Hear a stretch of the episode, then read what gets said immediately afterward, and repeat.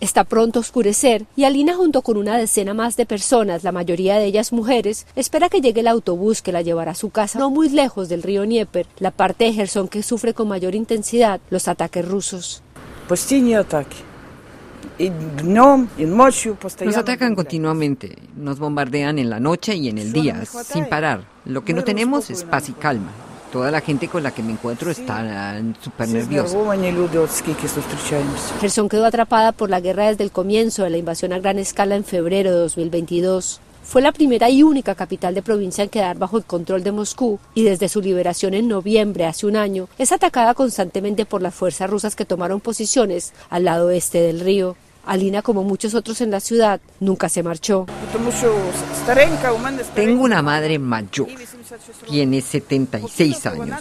Ella no quiere irse, por eso no nos vamos. Antes de la guerra, Gerson tenía alrededor de 300.000 habitantes. Actualmente quedan 70.000. Más de la mitad son personas mayores de 60 años como Luba, de 72, que esta tarde ha venido hasta el centro a una cita médica. El resto de los días prefiere quedarse en casa, como muchos. La mayoría de la ciudad está prácticamente vacía. Todos somos seres humanos. Claro que tenemos miedo.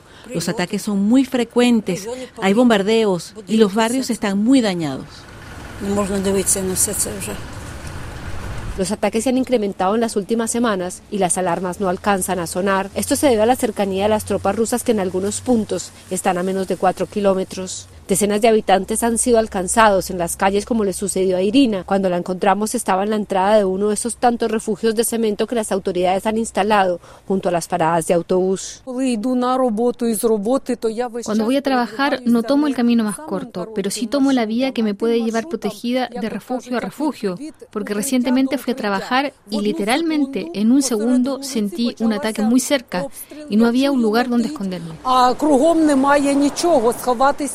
No niega tener miedo, pero asegura que su temor era aún mayor cuando los rusos estaban en la ciudad. Como muchos espera que en un futuro no muy lejano el ejército ucraniano logre hacer retroceder a las fuerzas rusas y la calma regrese a la ciudad. Este ha sido un informe de Catalina Gómez Ángel para Radio Francia Internacional desde Gerson, en Ucrania.